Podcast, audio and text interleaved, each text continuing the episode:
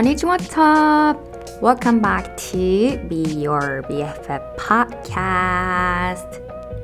アリスです。みんな元気？今日は前回に引き続きゲストスピーカーをお招きしてのエピソードとなっております。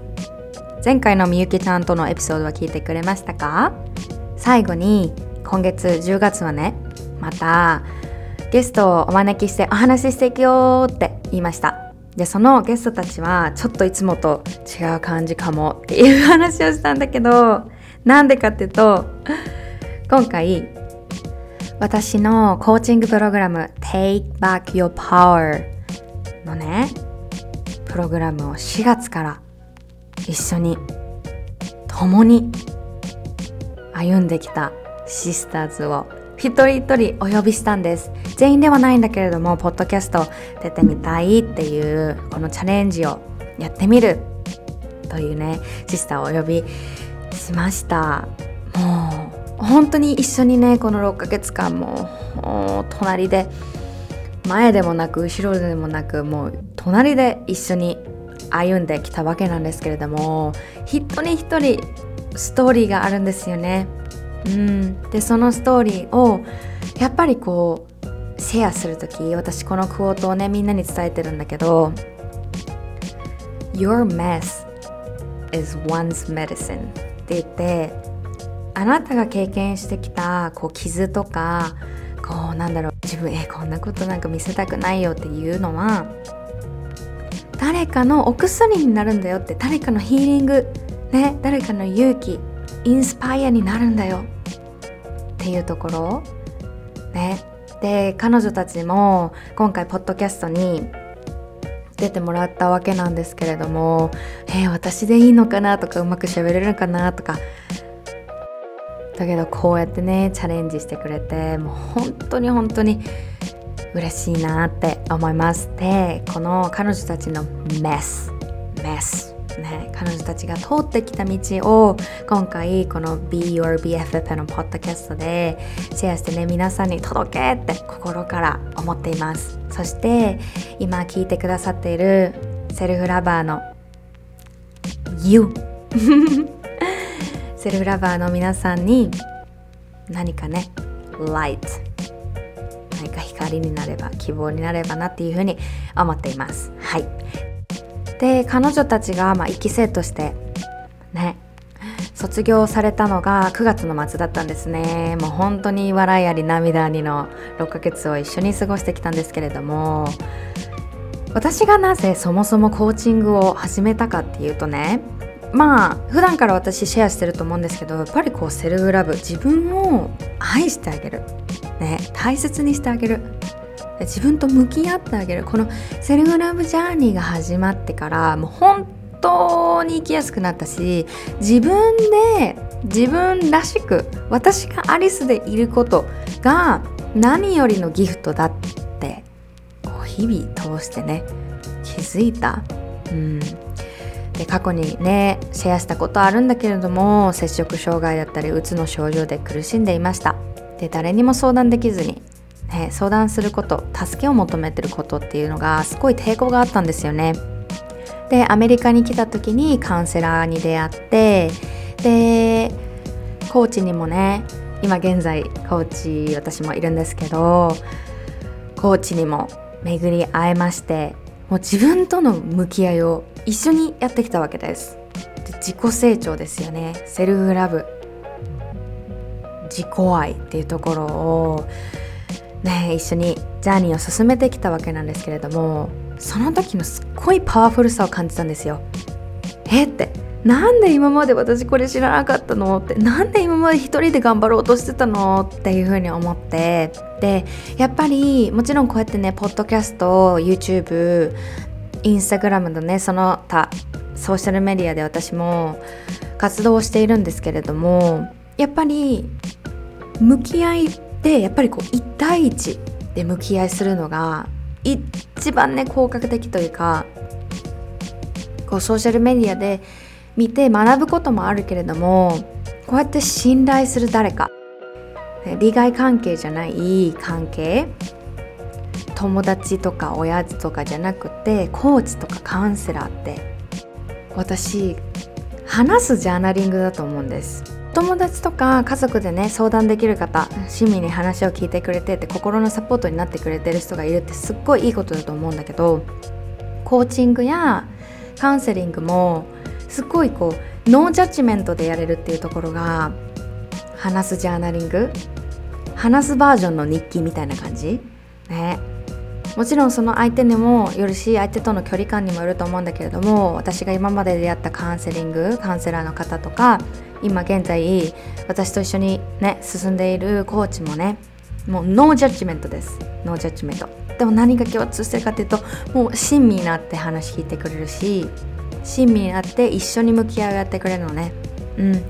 でそれを繰り返してその経験を繰り返して私も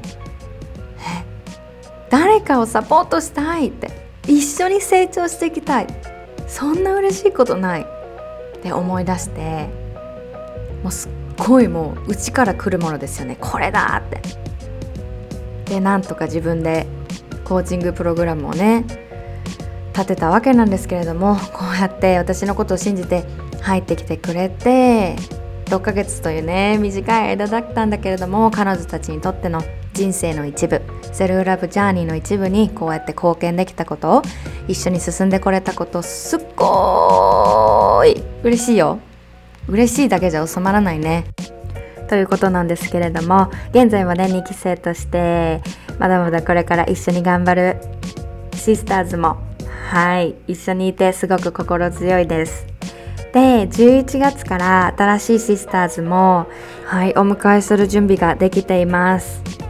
ね本当にもう一緒にこうやってサポートさせていただくことがもう本当に私のパッションなので一緒に頑張れることになったらすごい嬉しい。興味がある方詳細だけでもいいのでぜひぜひこのキャプションに貼ってるので URL クリックしてみてみてください。で気になる方はね DM インスタグラムの DM でもいいですしそのウェブサイトからお問い合わせフォームね入力できるので check it out it's gonna be really really life changing 本当に人生が変わるようなターニングポイントになるんじゃないかなっていうふうに思っているね生き生を見ていて本当にこれはもう言ってくれたんですみんなが。もう私たちのこの経験ねをアリスさんの自信にしてくださいって言って。ああそうだよね。ありがとうってすぐ思った。もうみんな本当にみんなのそれぞれのジャーニーをねこう進んでいるのがすっごくすっごくインスパイアされて私もこれからどんどんアリスとして進んでいきたいなっていうふうに思っています。で今日のねゲストはこじまりちゃん。という方へお呼びしました。こじまりちゃんもセルフラブねセルフラブに出会ってかなり大きく人生観が変わったんですね。で彼女も発信を普段からしていてセルフラブなどねエンパスだったりとかこれからねこのエピソードでお話聞けると思うんですけれどもすっごく興味深いストーリーをシェアしてくださっています。小島りちゃんもセルフラブを通して自分が苦手なこと自分がドキドキすることもチャレンジしていこうっていうことで彼女もすごい自分と向き合ってやってきたわけですけれどもこじまりちゃんもコーチングしたいってコーチングでねコーチとなって誰かのサポートをしたい。セルフラブジャーニーのねサポートをしていきたいっていう思いがある。ということで私もすっごい嬉しいんだよね。こうやって自分の心のねカップがあると想像してください。そこに自分で自己愛セルフラブで愛を満たしてあげるからこそ周りに愛を注げるんですよね。これが空っぽだとすっごく疲れちゃうし他人を優先して優先して優先してもう自分がカラッカラになっちゃうのよね。で空っぽになってて自分で自分を幸せにしてあげようとか自分で自分をねこう受容してあげる認めてあげるっていうこの向き合いを飛ばしてしまうと他人からね他人から愛をもらうとする他人に幸せにしてもらう、ね、他人任せになってしまうともうそれはそれは不安定ですよね。うん。だからこじまりちゃんのストーリーを聞いていてたくさん学ぶことがあると思います。彼女も自分自身で心のカップを愛で満たせるようになって次は誰かのサポートに回りたいというところで。はい。ではストーリーに行きたいと思います。Are you ready? Let's go! はい。それでは今日のゲストこじまりちゃんです。どうぞ。こんにちは。こんにちは はい今日はこじまりちゃんに来ていただきましたがとねリスナーの皆さんこじまりちゃんぜひぜひ私も皆さんにしてほしいもう本当に本当に素敵な方で一緒にね6ヶ月間頑張ってきたんですけれどもはいでは早速ね自己紹介していただきたいと思うんですけれどもこじまりちゃんよろしくお願いします はい。えっと、こじまりです。はい えっと、今は、えっと、サロンモデルっていう、あの、美容室の、まあ、例えば看板とか、あとはインスタグラムとかで、こう、載るような、こう、モデルをさせてもらってます。で、えー趣味は、うん、本を読んだりとか、あとは自然に触れたりすることがすごく好きです。よろしくお願いします。はい、お願いします。自然が好きということですが、こじまりちゃんは海派、山派、どっちですか？絶対海です。そうだよね。海、はい。最近行かれました？どいやもう全然行ってなくって、うんこの最後に行ったのが、う、うんなんかこう専門学校の時に、うん。あのフィリピンのパラマン島っていうところに留学したんですけど、うんうん。その時が最後で、うん。ただもう本当に海が綺麗で、で、あとその、なんか、も私のそのマリマリナっていう名前が、その、なんかあっちでは、その、なんかこう、マーメイドみたいな意味もあるらしくって、うん。でそれをすごい現地の方が教えてくれて、うん。でもうよりなんか後付けなんですけど自分の名前を好きになって、でうん。海も好きになってっていうのがあったんですごく思い出に残ってます。あー素敵。マーメイドかわい。いそうなんだ。向こうの可愛いですよね。ね言葉向こうでは英語を学びに行ったっていう感じ？あそうです。英語を勉強しに行ってただもともとそのうんフィリピンの植民地がうん。スペイン、確か、うんうん。でそのマリナっていうのが多分その多分スペインのこうううんですか意だよね。味っていうんううん感じで、こうみんなあの現地の方がこう多分認識してたんだと思うんですけどうん。それで教えてくれてマリナってこうだねみたいな感じで教えてくれました。今日もしねこのエピソードでもし留学のお話も出てくるのかなっていうふうにわかんないけど 思ってるんですけども ぜひぜひはいシェアするしたいことがあったらねしてもらいたいなっていうふうに思うんですけれども。はいこじまりちゃんとね私はねと4月の Take Back Your Power のコーチングプログラムに一緒にね参加して今まで頑張ってくれてこの間ね卒業したといううんところだったんですけれども。ね。涙あり笑いありの 感動の6ヶ月だったと思うんですけど どうですか？なんかこうプログラム始める前はなんかこんなことに苦戦していたなとかこうはい。こういう生き方してたなってなんかこうあプログラムに入入りたいって思うようなきっかけがあったと思うんですね。なんはかどうですか？こじまりちゃんのちょっと6ヶ月以降前の生活うんうんを、うん思い浮かべてお話ししたいことありますか？そうですね。なんかもういろいろあるんですけどうん。まずそのきっかけというかうん。っていうのはもともと私はそのカウンセリングだったりとかこういろんな人に相談するっていうのがうん結構日常的にあって、うん。まあ、ただそれをこうあんまり日本ではそのカウンセリングというかあとはまあ保健室の先生に相談するとかっていうのでもうん。結構躊躇しちゃう人が多いと思うんですけどうん。私は前からなんかそういうのを積極的に行ってて、でだからこそ多分コーチングっていうことに対してあんまりこう躊躇がなく入れたのかなっていうのはあるんですけど、うん。で私は、えっと、中学1年の時に父親が他界していて、うん。でまあ、そこがきっかけで結構自分とこう向き合うようになったというか、っていうのがあってでそれからは、まあ、今はもうその自分の中ではこうすごく落ち着いたんですけどうん。その時はなんか依存しやすかったりとか、うん。あとはなんか軽いうつ状態みたいななったこともあるし、うん。あとなんかアリスに言ってないんですけど、うんうん。なんかあのなんていうんですかねちょっとリスストカット的うんなうん。ことをしたこともあ,、そっかあったんですよ。今うんなんかちょっと笑って話せるんですけど、うん。多分私自身がその周りにこう、はいその時は構ってほしくて、うん。そういう感じのことをしたこともあったんですけど、うんうん。とかっていうすごく生きづらいなと思っていて、ただ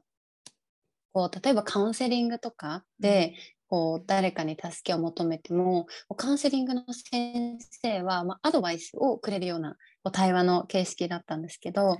アドバイスをもらっても自分が全然こう心に響くような納得する答えっていうのがもらえなくて、うん。いつもなんかこ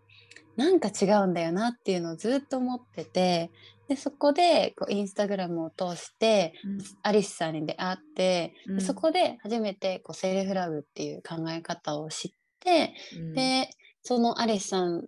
のことについてというかセルフラブについてこう知っていくとなんか答えは自分の中にあるっていうのがすごく私は印象に残ってて、うんまあ、私が答えをこう出していいというか私なりの答えでいいんだなっていうのがあってでその気づきをくれたのはアリスさんだったんで、うんもう絶対もうアリスさんのコーチング受けたいってなって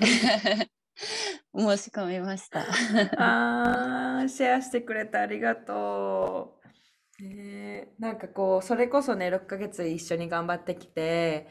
こう本当になんだろうね皮を玉ねぎあるじゃん。玉ねぎの皮を もうピロピロと剥いてもうこれがこじまりです。これがマリナですっていうところを すっごいエネルギーをね感じられる機会がすごい増えたなって思うんですけどやっぱり過去にはねなんかこう苦しいなって思って自分に対するモヤモヤがあって日々生きていたっていう感覚だと思うんですけどどうですか？この self-love ね self-love に出会ったっていうところでこうちょっとずつね、日々練習をしてきて self-love に出会ったからってドカーンって人生が変わったわけじゃないじゃないですか。ね、 overnight success って言うんですけど、 overnight successっていうのはこう一夜で変わるみたいな英語があるんですけど、決してそうじゃないですよね。一緒にね、やってきたからはい、言えるんですけど、うん。どうでしょう？なんかこう、こじまりちゃんのセルフラブを通して、なんかどういうところが変わったなっていう、なんか得たもの、手放したもの、あはい、りますでしょうか、もうたくさんあります。たくさんあって、もう多分紹介しきれないんですけど、うんうん例えばそうだな。うーん。じゃあまず手放したものうん。から紹介すると、手放したものはこう自分をうん。信じてあげられないっていうそのうん。もどかしさっていうのがすごくなくなったから手放せたのかなと思うのと、あとはえっ、とあとなんだろう。うん。ああとはあの英語を喋ることに対して、こうすごくこう自分がいやまだまだだまだまだだできないってなるんじゃなくて、こうもうどんどん喋ってトライしていこうっていうところもすごく自分の中では変わって嬉しいっていうところとうんあとはあともう一個言おうと思ったんですけどね忘れちゃったんですよ。うん。う れちゃった。後で思い出したらはい、話してみる。うんはい、まあなんかいろいろ手放したんですけどうん。うん。で得たものはもう得たものもたくさんあって本当にたくさんあってもううん。6ヶ月間、もうすごい濃厚で ミルキーな時間を過ごしたんですけど、で得たものは、うーん、あ、思い出した。さっきの手放したものが、そのうん。0か100っていう、そのグレーゾーンはダメだっていう思考はすごく手放せたなと思ってて、うん、で、得たものが、うーん、なんだろう。もうそのいろいろなことを手放すことができたから、こう、例えば自分が何かこう、もやもやすることがあって、うん、で、今までだったら、もうすぐそれを、もう明日には解決しないと、もやもやが続いて辛い辛いって、生きづらいってなってたのが、そうじゃなくて、きっと私は、もうそのうちしたら、なんでもやもやしてるのかとかっていうのが分かるようになるから、一旦待ってみようって自分に対して言ってあげられるようになって、うん、で、待ってたら本当にこう、なんであの時ってああいう気持ちになったのかなっていうのがこう分かるようになって、ちゃんとセルフトークができるようになったおかげで、こう自分で自分の機嫌を取ることがすごくできるようになって、もう本当にそれが一番うん、自分の中で本当にできるようになって、うん。楽になったなって思うところです。わー今小島りちゃんが言ってくれたこのセルフトークっていうのもしかしたら馴染みない方もいらっしゃるのかなと思うんだけど小島りちゃんの言葉でセルフトークって何でしょセルフトークは、う、うん。もう自分との対話、まあそのままなんですけど、だなと思ってて、うん。なんか本当に自分の中のにこうすごく小さなもうリトルマリナがいるっていうのを想像して でその子にこう話しかけてあげるような感じうんだなって思ってます。もう優しくもううんなんかこうもうなんて言うんですかねもうんうもうちょっと触れたら壊れちゃうぐらいの 優しさでこう「どうした大丈夫?」みたいな 声かけてあげるイメージです。うんうんうん。そっかそっか。じゃあ、6ヶ月前のこのリトルマリナに対してと、今のリトルマリナに対しての話しかけ方っていうのは、こう今ね、優しく、もう本当に、何、フラジョって言って、もう壊れやすい。ね段ボールであうんうんうん。る壊れ物みたいな 感じで扱ってねっていうところかなと思うんだけど、どうだった？この昔っていうのはどんな話しかけ方なんかあります？ああ昔はもうバンバンそのもうんう。触ったら壊れるのにもうバンバンそれをもう叩きまくってたみたいな。箱投げてた感じ。あ投げてよいしょよいしょみたいな。本当に危ない危ないみたいな頑張って避けてたみたいな感じでもうなんか自分もすごい責めてたし、うん、なんかまだまだだみたいな私はダメだみたいなすごい言ってたしあとはなんだろうなんかこう私の意見じゃいけないというか、うんこう誰かの意見がこの意見が正しいんだって。私の心の声は聞かなくていいんだみたいな感じであのこう自分のには本当は答えを持ってるのにそれを無視しちゃっててうん。もうずっともう構ってよって泣いてたみたいな感じですねうん。私の中の小さい子が。うんうんうんうん。うん。じゃあ心の声を拾ってあげるっていうところですごいセルフラブなのかなって私もすごい共感できるんですけど、うんうん今までは周りを頼りにしていた周りの評価はいはいに依存していたのね、だから自分が私はありのままで OK とか自分の今のままのこの持っているものでこう挑戦していったらいいなんていうのはもう考えてもいなかったわけだからでもはい。こうやって自分の内側のリトルアリスの声を聞いてあげると本当は「えなんか私のこと信じてよ」ってずっと叫んでたけど私はもう聞こえてなかった状態なのね。他の社会とか周りからのエクスペクテーションが分厚すぎてもうリトルアリスがもうぺっちゃんこになっとったんやけれど。も やっぱりそのセルフトークとかこの内側の声を大切にしてあげるっていうことをまずは気づいてあげることからだよねやっぱり。キャッチしてあげることですよね。うん。うんうん。でもこじまりちゃん一緒にこう学んできたと思うんだけどエゴってすごいよね私たちのう心の声。ねえ。ノイジールームメイトってねすね。言ってるんだけど、うんうんうんうん。本当にこれはなんか例えばさセルフラブでこう自分を信じてあげるようになりたいって思う時にちょっとこじまりちゃんこれ聞きたいんだけど自分を信じるプロセスね、練習していく間に、やっぱりこう、はい。悪魔の声ってあったじゃないですか。はい。なんかはい。それをどう対処するというか、こう向き合ってきた、どういうふうにディディーリングっていうのかな？向き合ってきた。なんかこう伝えたいことってありますか？私こういうこと学んだよ、英語のことについてっていう心の声。ああなたできないよとか、まだあ、まはいだだよ。はいはい。うん、いや、もう頭の中でもううん。いっぱい浮かんできて、っていうか、うん。それにまず気づいてなかったってところなんですけど、うんなんか個人的にはその前段階があるなと思ってて、うん。まずエゴの前に、こう、周りからの声っていうのが私の中ではあって、うん。っていうのは何かっていうと、その、なんていうんですかね、周り、自分が例えば何か発言した、表現したときに、周りが Yes って言わないと、私も中でも Yes じゃないみたいな。っていうのがまず私の中では段階があって、うん。でもその他人に認められるっていうところって、もうキリがないし、だし、それってこう私の人生じゃないなって私はまず気づくことから始まって、で、そこからどんどんそのセルフラブとかを練習していって、で、やっと、あれ？これってエゴなのかなっていう言葉がたくさん浮かんできたというか、今まであったんだけど、それ自体がエゴっていうのに気づかなかったっていうのがあって、で、そのエゴにだんだん気づけるようになってから、本当に、あ、今エゴ来た、あ、エゴ来た、みたいな、もうなんか、なんかこう、なんて言うんですかね、もう空気みたいな感じでいるんですよね、もうエゴがいっぱい。そうだね。だけど、もう気づけるだけ、うん。もうそこと戦うっていうよりか、もう本当に気づけるだけでもうすすごいっていうか、気づけるだけで自分の中ですごい、なんていうんですかね、エゴだから大丈夫だよってこう自分に言ってあげられるような気がして、もう本当になんか気づきっ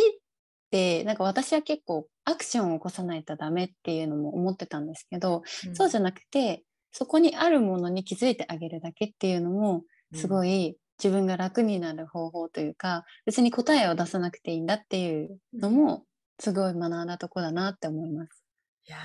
ー最後のその答えを出さなくてもいいっていうのはやっぱりこう小島ちゃんが練習を重ねてきてグレーゾーンに OK になるっていうことを自分にね許可を出してあげたからっていうところもあるのかなって思うんですけど、うん、はい。そうだね。ありがとう。やっぱりエゴっていうのはもう全員あるから否定するとかこう聞かないふりするんじゃなくて聞いてあげるけど OK OK I hear you but no thank you っていうところでね。わかったわかったって。聞こえてるよ。OK じゃあ次に進むね。っていうところをね一緒にやってきたなと思うんだけども。このねやっぱりさコーチングってすごいまあ小島りちゃんもこうカウンセラーとか過去にね保健師の先生にお話しして自分の内側を外側に出してあげるっていうことってすごいセルフケアにつながるなっていうところをこう経験されてきたんじゃないかなと思うんですけど私自身もそうなんですね、アメリカに来てアメリカの大学でとカウンセラーの方たちがもう本当に真面目なやつ 真面目なやつって言ったら変かな。あの メンタルヘルスの方のカウンセラーの方がいて、はい。で大学ではなんかそこに料金を払わなくてももう学費というかもう学校学生はもうそのそういうサービスメンタルヘルスのサービスとかナースに払っているからへえそう学期ごとに6週間の何？なんて言ったらいいかな？1週間に1回カウンセラーの方にお話しできるのが6週間ついてくるのね毎学期。あーはいではいもちろんそれを利用するかしないかは学生のあの決断なんですけれども私が学校大学アメリカの大学来た時はやっぱり慣れていなかった誰かにお話しするっていうこと。なぜかっていうと、まあ、そういう社会そういう文化でね日本で育ってきたっていうのもある冒頭で小島ちゃんが言ってくれたようにやっぱりこうカウンセラーとか誰かに相談するってやっぱりこう敷居が高いというかある程度、本当にこの言葉がいつも出てくるんだけどやばくないと相談したらいけないみたいな。やばくないととか、いや、私はまだ大丈夫だからとか、他の人はみんなもっとなんか苦しんでるだろうとか、そういうことを、やっぱり周りを基準にして自分のことをこう決めていたんだけれども、ある時、私すっごい学校でストレスになってて、もう宿題もいっぱいあるし、もう環境も英語だし、文化も慣れないしってところですっごいもう胸が苦しくて、もう本当にメンタルの状態が悪かったんだけれども、それでも自分を責めてたんよね。あ、私がちゃんとできないからダメなんだって思った時に、そのアメリカの、アメリカ人の先生に、アリスってカウンセリングサービスあるけど受けてみたらって思った、言われたのね。で、その時に私が思った第一の、まあ、セルフトークですね、インナーボイスっていうのは、いや、他の生徒、スチューデントも同じぐらい、ね、苦しんでるから私なんてっていうふうに思ったの。うん、うん。だけれどもそのね先生が一緒に、まあ、保健室みたいな感じなんだけどヘルスセンターって言ってそういう専門の建物があるんだけどそこに連れて行ってくれてお話、ね、6週間ちょっと始めてみたんだけれどもそこで初めて自分との向き合い方を知ったの。あそうなんだって。私今までこう友達に話したり親に話すってことってさどこに漏れるかも分かんないしその人のジャッジ、その人の物差しで決められるわけじゃないですか。だけれども、そのカウンセラーに話した時はもうジャッジメントなしもう私ありのままの私の感情を受け入れてくれたっていうところにすっごい衝撃でえーってな、そうなの？ってこんなに素晴らしいセルフケアの方法があるんだと思ったのね。うん。で、小島りちゃんもきっとそういう経験ね、あの、学生の時からあったんじゃないかなって、誰かに話すことによって、こう、心が浄化される。だけれども、さっき言ったこう、はい、アドバイス受けるけど、結局は自分の答えじゃないから、すごいモヤモヤしたっていう経験？うん。を踏まえて、なんか今回こうコーチングをつけようと思った理由とかなんかやっぱりお金がかかってくること？だけれどもそこになんかもう自己投資しようって決意した理由とかなんかあったらぜひぜひ聞きたいなって思います。はい。えー、でもアリスさんの気持ちすごいわかるなと思って、うん なんか私もそのカウンセリングの先生とか、うん、あとそのなんていうんですかね他の例えば友達とかに話したら例えば気にしすぎだよとかあとは私がもうすっごいショックだったことがあるんですよ、うん、1個、うん、その当時付き合っていた彼氏がいて学生の時に、うん、でその彼氏に相談したんですよ、なんか私今こういうことが辛いんだよねって言ったらそしたらその彼にもっと辛い人他にいっぱいいるよって言われたんですよ。で、うん、もうそれがショックで、うん、えー、みたいな、まあ、今考えたらもうなんであなたにそんなこと言われなきゃいけないのって感じなんですけど まあ本当にショックだったんですよ。で、それ以降なんかあんまりこう友達に話すとかっていうのをこうなんて言うんですかねしたできなくなっちゃったというかしたくないなって思うようになっ、まあ、だから多分そのこう利害関係のない先生に相談するようになったんですけど、うん、でそれがもうただ私はそれがこうただシフトチェンジしたみたいな。人に話すことで自分が落ち着くっていうのは分かってたけどっていうのがあってで今度先生に代わってもやっぱりジャッジされちゃうし先生たちはこう例えば就職の相談とかでも学校としてはこうなってほしいっていうのを先生たちはいっぱい持ってるから、こうすごい先生たちのこう思惑というか、うん、なんか私はすごい HSS 型 HSP っていう、まあ、ちょっと HSP の中でも、まあ、刺激は求めやすいタイプなんですけどでもこうやっぱり気にしちゃうっていうのはもともとあってすごい相手からのこうパワーというか圧を感じてですごいジャッジされるのが嫌だったんですね。でなんですけどその、ま、コーチをつけようと思ったというよりなんかこう、アリスさんがちょうどそのあのコーチング始めます募集しますっていう時になんかもうなんて言うんですかねすごい直感で、うん、あ私こうここにここのグループにもうジョインしないわけないなと思ったんですよ。なんか日本語おかしいんですけどなんかもうわかるわかる。うん。あこれだって思ったんですよ。いや、なんかもういや求めてたものってもうほん本当にこれだと思って。うんうんうんそれまでそのアリスさんのまあ YouTube だったりとかうんあとはなんかこう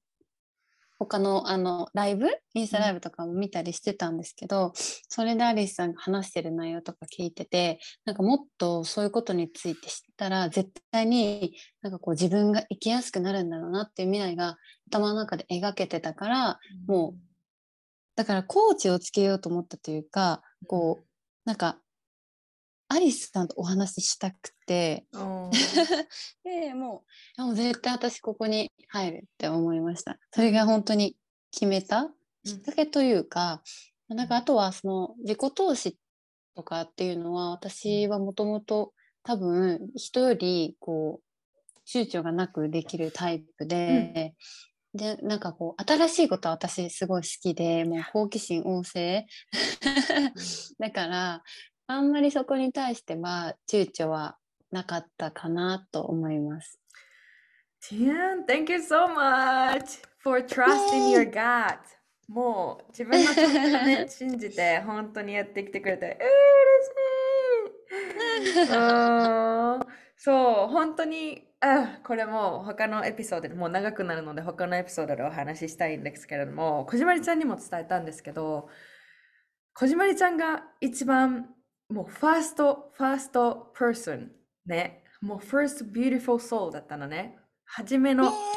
もう入りますって決めてくれて、私はもう、いやー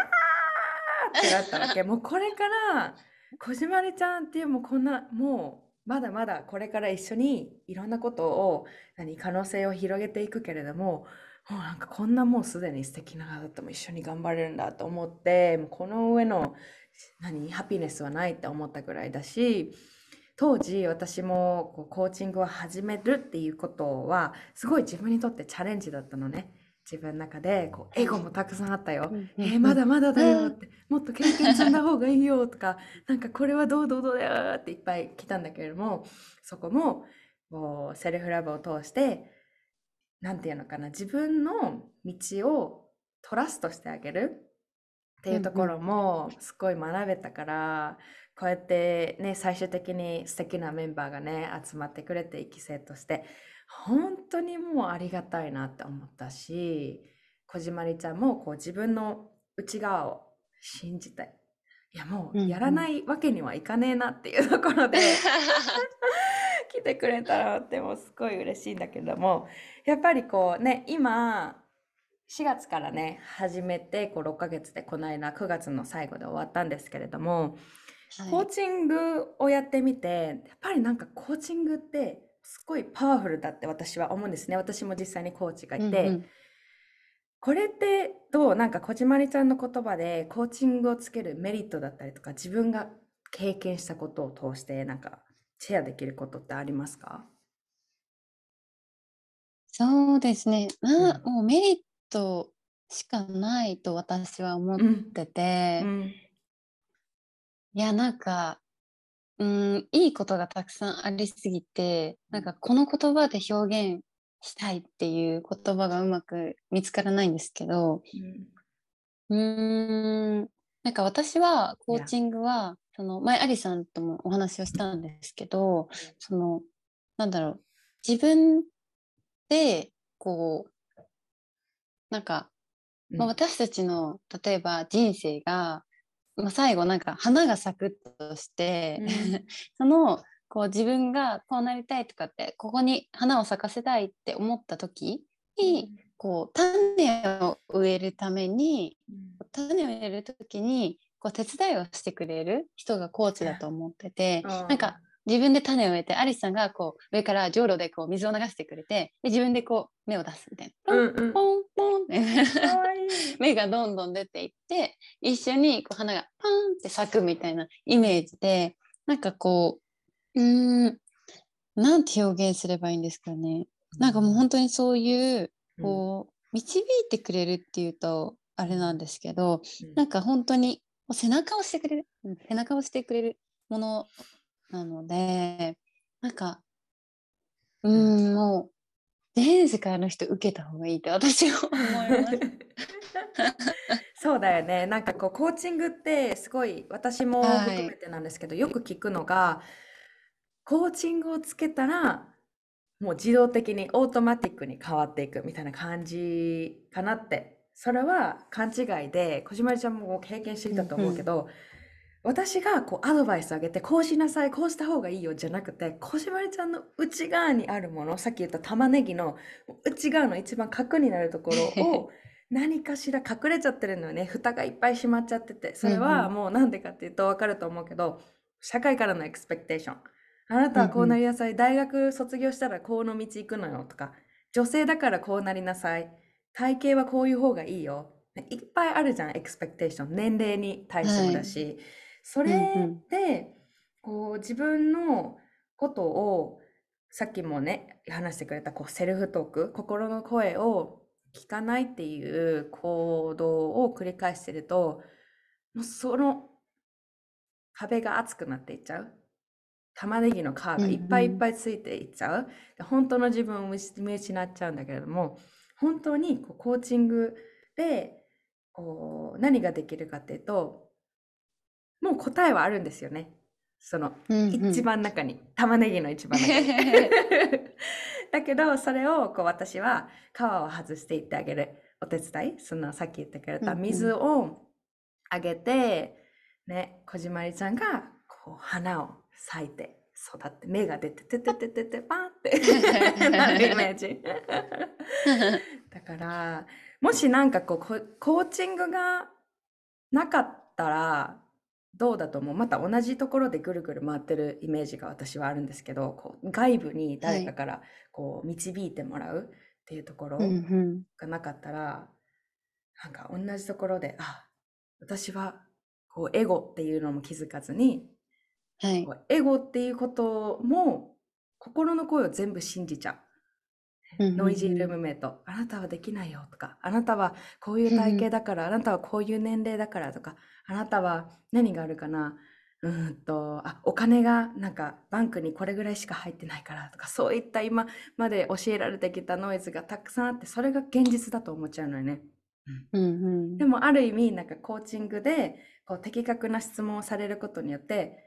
疑う初めて疑うことができるあれこれっうんうん。て私が今後も大切にしていきたいコンセプトなのかなって。なんかこういうのんんうんなかった。らやっぱりこうブレイクスルーがたくさんあったんじゃないかなと思うけど小島りちゃんコーチングをつけてなんかこういうとこ良かったなっていうのあった。えー、もういいことしかないです。本当に。なんかうん。私は、あの、うん。カウンセリングよりもコーチングが自分にすごい合ってるなと思ってて、うんうん。っていうのもやっぱりこうカウンセリングってどちらかというとその知識を持った人がこうアドバイスをしてくれるイメージが私の中にはあるんですけど、うん。コーチは本当にもうノージャッジメントもうそのまま本当にジャッジせずにこうじゃあこれってなんでなんだろうねってこう一一緒に考えてくれるというかうん。こう私にこうポンってこう何か投げかけてくれるような感じで、こう私がその質問に答えなきゃいけないっていうことも全くないし、うん。もうなんか全て強制されない。何にも縛られない状態にこうなんていうんですかね一人だと自分のこと縛っちゃうけどうん。でもそのコーチのふとした質問だったりとかリアクションでこう自分を一旦縛らない状態にできるっていうかなんか解放してあげられるのがすごくうん。メリットというかそれが心地いいなって思います。うーん。心地いい。安心心地いいうん感じるから、どんどんどんどんこうね話せるというか向き合いが進むというか。うはい。ねこうやってなんか私1年前とかはまさか自分がコーチとしてね誰かをサポートしてるなんて思ってもなかったからもうこれってわかんないなって思うし、じゃあなんかこう、まあ私も4月からね、コーチングとして本格的にこうプログラムを立ち上げて、素敵な仲間と一緒に、えー、歩んできたんですけれども、この Take Back Your Power で、ね、印象的だったこととか、なんか、入ってよかったなって思うこと、なんかあったりしますか？なんか思い出すだけで笑っちゃうんですけど。なんだろう。うん、なんかもう、うん。まあ、もちろんアリスさんとの出会いもそうだし、うん、あとはその一期生としてこう一緒にあの頑張ったメンバーに出会えたこともすごく印象的というかもうなんかかけがえのない出会いだなって思って、うん、もうなんか本当にみんな思い出すだけで、もうニヤニヤしちゃうぐらい、もう素敵なメンバーが揃ってるなと思ってて、こうやっぱりもちろん素敵な人との出会いは、まあ、普段でももあるんですけど、うん、それそれとは別というかなんかこう、自分がセルフラブっていう考えをこう価値観としておきたいなって思っていてでそれをセルフラブっていう価値観を持ちたいなって思ってる人がいてかつその素敵な人たちっていうこう二重っていうんですかね。でこうだから会話とかもすごく、うん、なんて言うんですか心地よい会話が生まれるっていうか、うん、みんなで話してても、うん、誰もそのジャッジしたりとかはしないし、むしろなんかお互い本当に応援し合うというか、だけどこう自分の意見もこう言って言い合ってあそうなんだって。でも私はあの個人的こういうふうに思うんだよね。あそうなんだ。っていうお互いが自分らしくいていい居場所というかだったなって本当に思います。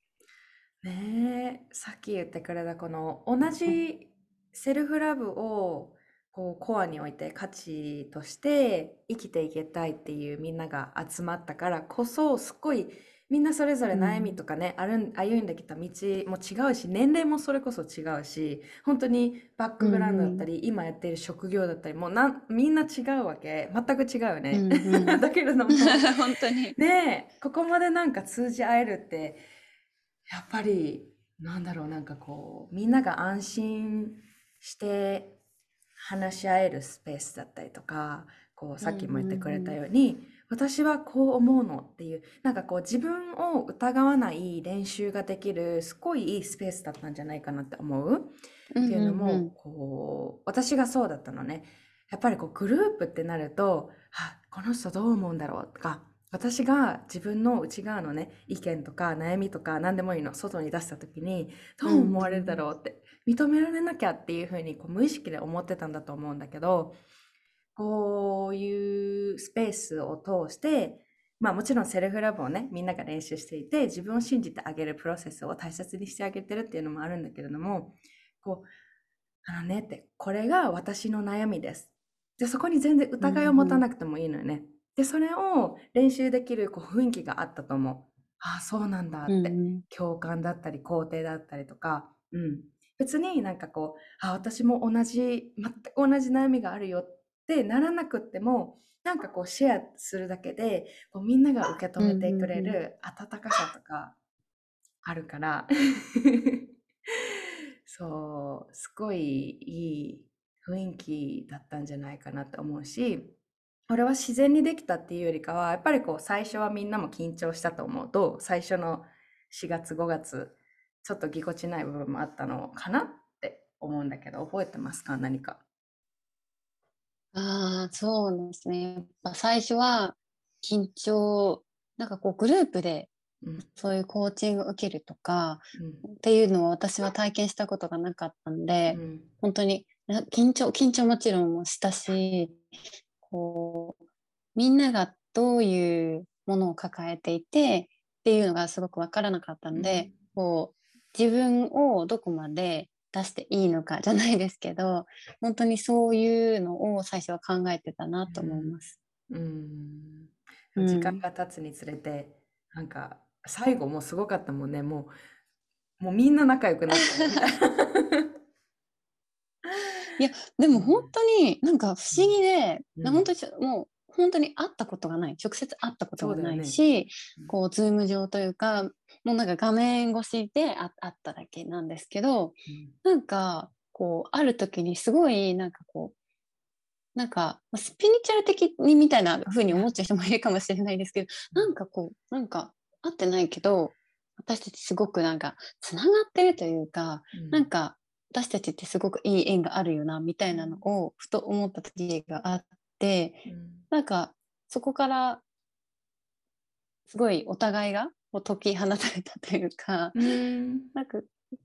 うんなもう自然とそうなったっていうかうんうん。すごい不思議不思議な感じでしたね。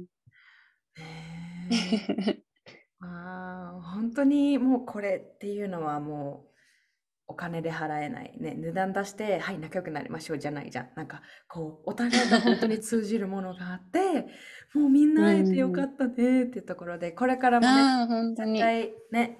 あのー一緒にねいつか会えたらいいなっていうふうに思うしそれが実現すると私はもう見えてます。みんなで会ってなんか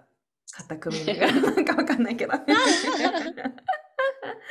そうだよね。じゃあなんかこう私セルフラブってなると結構こう私どううまく伝えたらいいかなっていうのをすごい日々、まあ、考えてるところではあるんですけどセルフラブってなった時にね、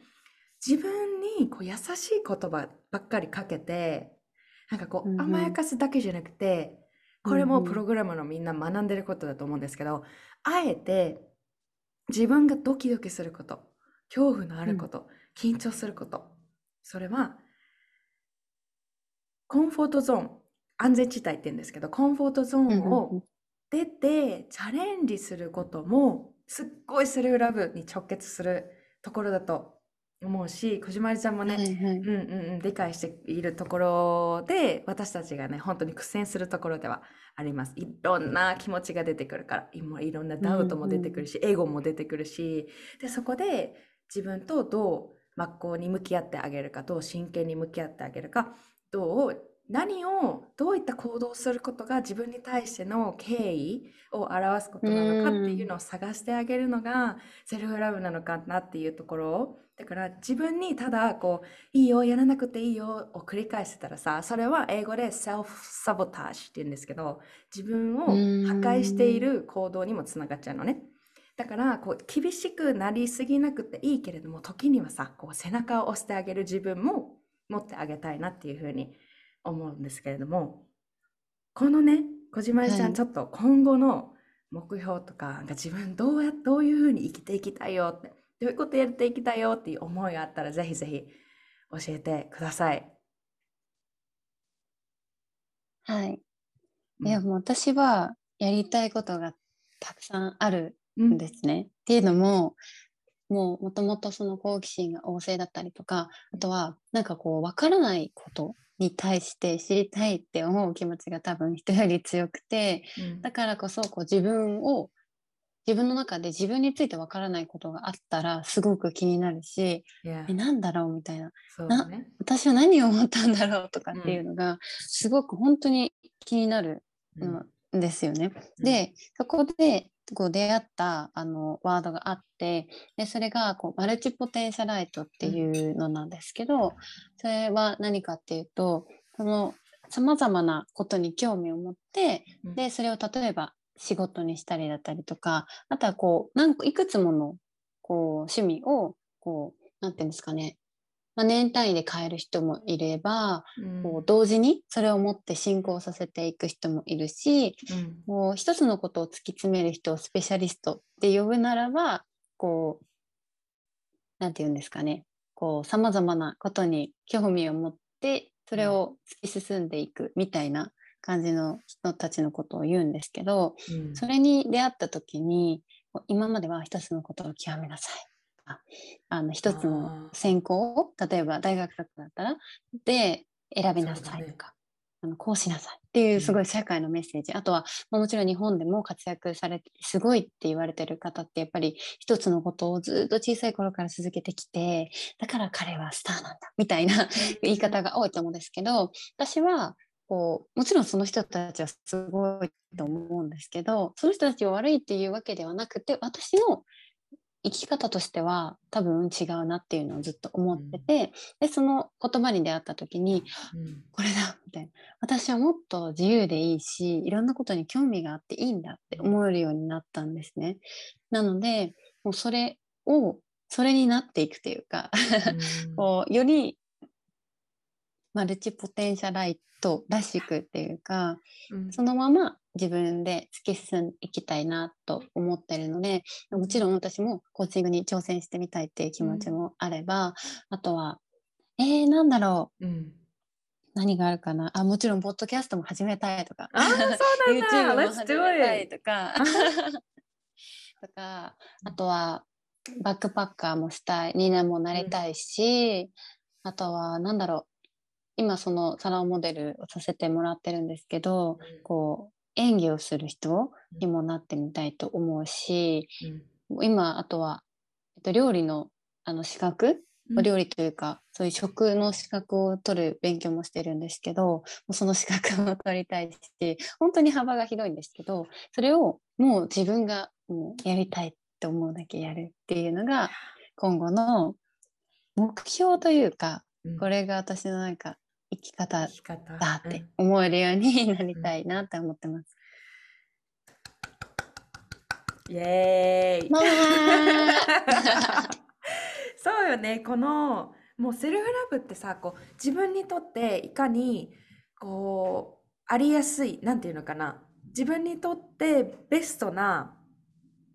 マインドに持っていくかってところだと思うのね。うんうんうんそしてその自分にとってのベストなマインドっていうのは他の人にとっては違うあり方かもしれなくてそれを全然もう多様性だし、それいいんだけれどもこう小島さんが発見したこのマルチポテンシャえマルチポテンシャライトリスト？テンシャライト。あ、ライト。ライト。長い。私も聞き慣れないんだけれども。でもねこれを発見した時に小島ちゃんねメッセージしてくれたりだったりとかやっぱりこう思ったのってあ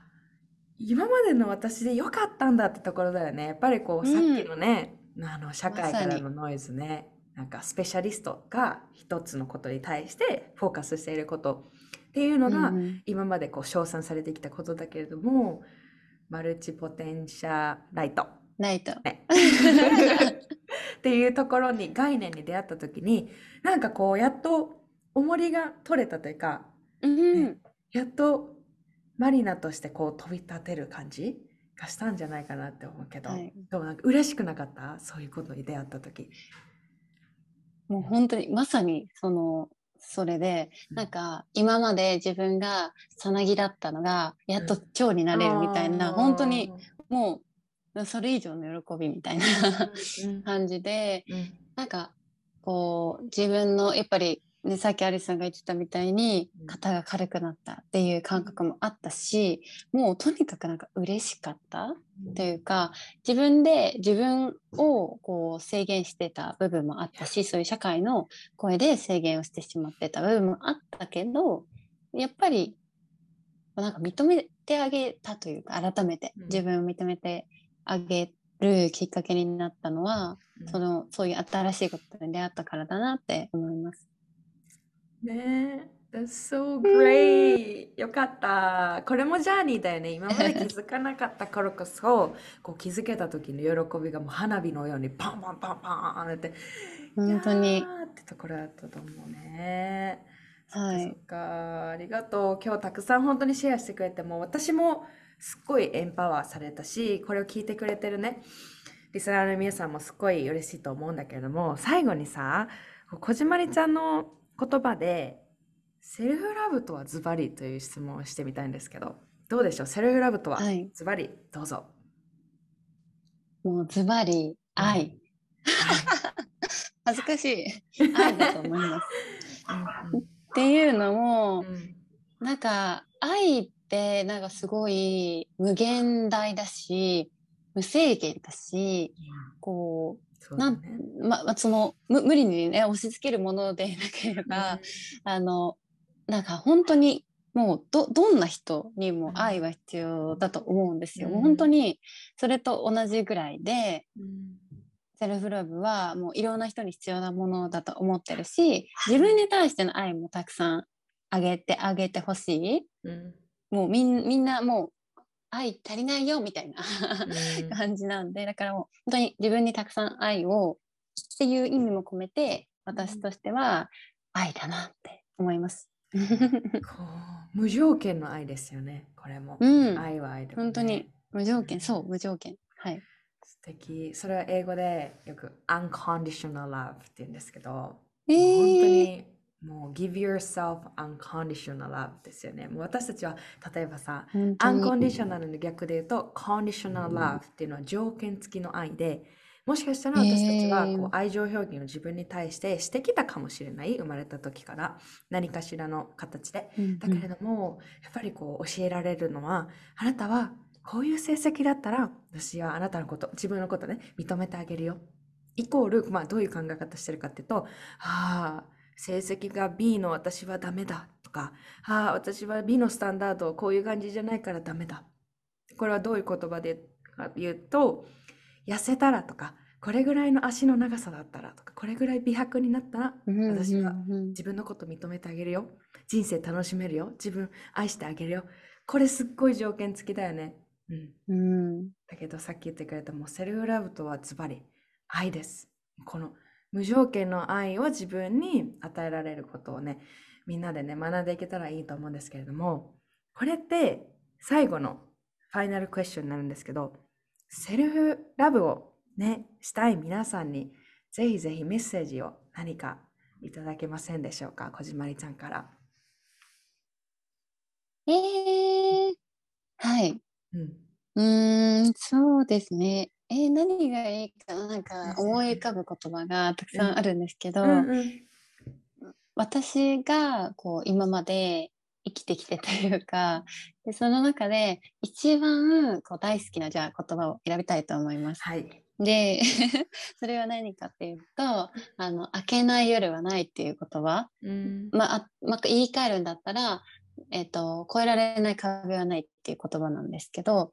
本当に私はその通りだなって思ってて、でわこの言葉は私、アリスさんがくれたっていうのももちろん、あとは本当に辛かった時期が数年前にあって、で、その時にもう私のすごい尊敬してた上司がいたんですけど、もうその人からあのもらった言葉、でもううん越えられない壁は目の前に現れないでよって言われてて、なんか結構私のそのターニングポイントとなる時にそういう言葉をかけられることが偶然多くて、でよりなんかこう自分に馴染みのある言葉になったんですけど、うん。本当にそうだなって思ってて、今まで、こう、その時は、あ、辛い辛いと思って、こう自分の、こう、なんていうんですかね、エゴとかに飲み込まれてるんですけど、こう思い返してみれば、あでも、これを乗り越えられなかったことってないなって、今考えると本当にそうで、なん、なんですかね、もう、本当に、明けない夜はないんですよね。もう絶対に今辛いって思ってても、もう私もアリスさんに相談したんですよね。同じこと。あ、もう今辛いみたいな。もうどうしようみたいな。でもアリスさんに、開けない夜ないから大丈夫だよって言ってくれて、本当かなって思うところもあったんですけど、今思えばもう、あ、本当だって もう心から思えるんですけど、まあ本当に今なんか辛くても、なんかどんな状況だったとしても、それは必ず乗り越えられる。もう自分を信じてたくさん自分にこうもっと愛を与えてあげることで、それがどんどんいい方向に向かっていくと思うので、なんか、な、そうですね。うん。だから、私としては、なんかセルフラブのことについてもっとこういろんな人が知ってくれたら、よりこう本当にちょっとした気づきからでいいので、本当にそこから知ってくれる人が増えれば、こう自分にこう愛を与えられるきっかけになるんじゃないかなと思ってます。Thank you so much. 本当に明けない夜はないです。もう私これポケモンの法則って呼んでるんですけど、ポケモンね、やったことある方は絶対わかると思うんですけど、レベルアップしていくじゃないですか。で、こう自分のレベルに相当した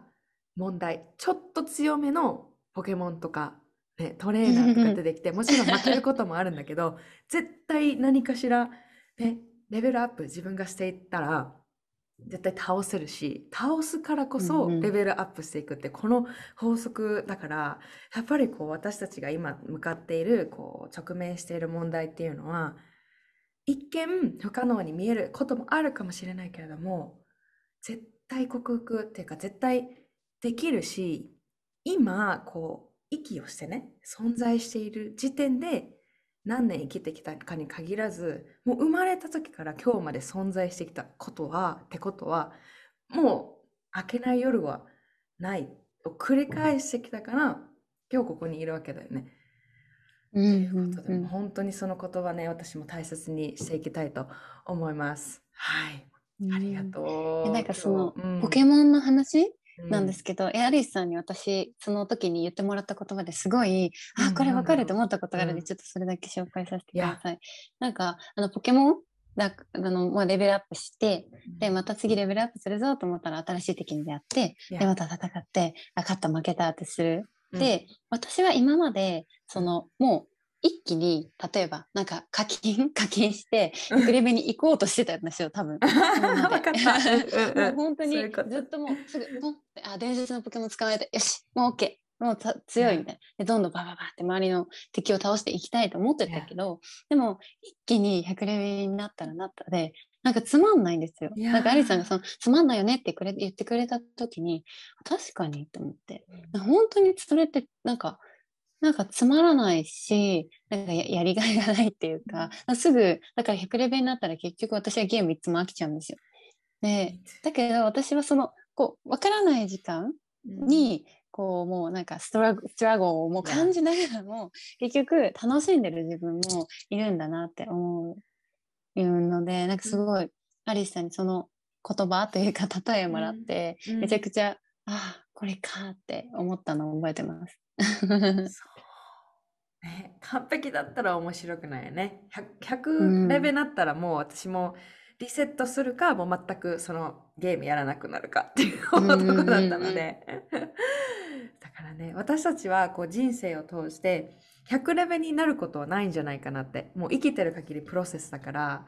このマックスに行くっていうところではなく、もう日々日々経験して少しずつレベルアップしていくっていうところだから、ね、リセットもある意味できない。ね。うん。しこうゲームをもうそのままに放っておくってやったらじゃあ誰が自分の責任人生責任取るのってことだからやっぱりこう自分がね 自分の人生の主人公でいられるようにっていうことを今日こじまりちゃんがたくさんお話ししてくれて、えー学べたことなのかなって思います。Thank you so much. ありがとう。はい。じゃあ最後にうん。こじまりちゃん、ね、もしね、あ、こじまりちゃんも発信してるのよね。セルフラブについて、こじまりちゃんも日々の発見とか発信してるんだけれども、あの、どこでリスナーの皆さんがつながれるかっていうのを教えてもらえますか？はい。と私はインスタグラムうんをメインに発信をしているので、ぜひインスタグラムからなんか DM メッセージいただいても大丈夫ですし、全然あのコメントとかもらえたらすごく嬉しいです。うん。だね。今後、コーチングやったりするのも、そこで教えてくれるのかな。あ、そう。はい。そう、今後そのコーチングっていうのも、うんあの、やっていきたいと思ってるので、そこでこう、アナウンスをさせてもらったりとか、なんか、まあ、例えば Facebook でグループ作るじゃないですけど、うんうんうんそういうのもやっていきたいって思ってるので、ぜひぜひよかったら覗いてください。お願いします。もう私も個人的にこじまりちゃんの活動を応援していますし一緒にねこうやって作り上げていくセルフラブをみんなにお届けしてこうもっと生きず生きやすい社会づくりをね一緒にやっていきたいなっていうふうに思っています。はい今日ははいゲストとして来てくれて本当にありがとうございます。ありがとうございます。はいじゃあ皆さんもよかったらこじまりちゃんのインスタグラムチェックしてみてください。はいじゃあねーバイバイ。はい、今回のエピソードいかがでしたでしょうか？今回も素敵なゲストに来ていただき、またスペシャルなエピソードができてしまいました。Thank you so much! 彼女が最後にね、シェアしてくれてたみたいに、マルチポテンシャライトという概念に出会ってからこう今まで社会がねよく言ってるこう一つのことに集中しなさいっていうところにすっごく違和感感じてたんだけれどもセルフラブジャーニーを通して自分のことを学んでいく自分のことを知っていく向き合いをしてきたからこそ彼女がねそのコンセプトに巡り合えたことだと思っています。コーチングでは自分がお花で私がお花ではなく私が水をあげて一緒にね育んで自分の本当のお花を咲かせてあげていくというセルフラブジャーニーという例えをね小島りちゃんがお話ししてくださいましたけれども Take Back Your Power で一緒に進んでいく仲間シスターズをお迎えしております。これは本当に一人自分一人じゃ発見できないものをこうあなたの自分というよりかは自分の内側にあるものをもう今までね社会の声でもうぶっ潰されて蓋がかぶさってる状態を一個ずつね取り外していってあげて本当に自分の心は何て言ってるかっていうのをいつ一緒にね向き合っていくというところで一緒にセルフラブジャーニーやっていきましょう。詳細はキャプションのところに貼っております。気になる方 DM もしくはお問い合わせフォームからお問い合わせください。では今日も Be Your BFF のエピソードを聞いてくれてありがとうございます。次も素敵なゲストをお迎えしているのでお楽しみにお待ちください。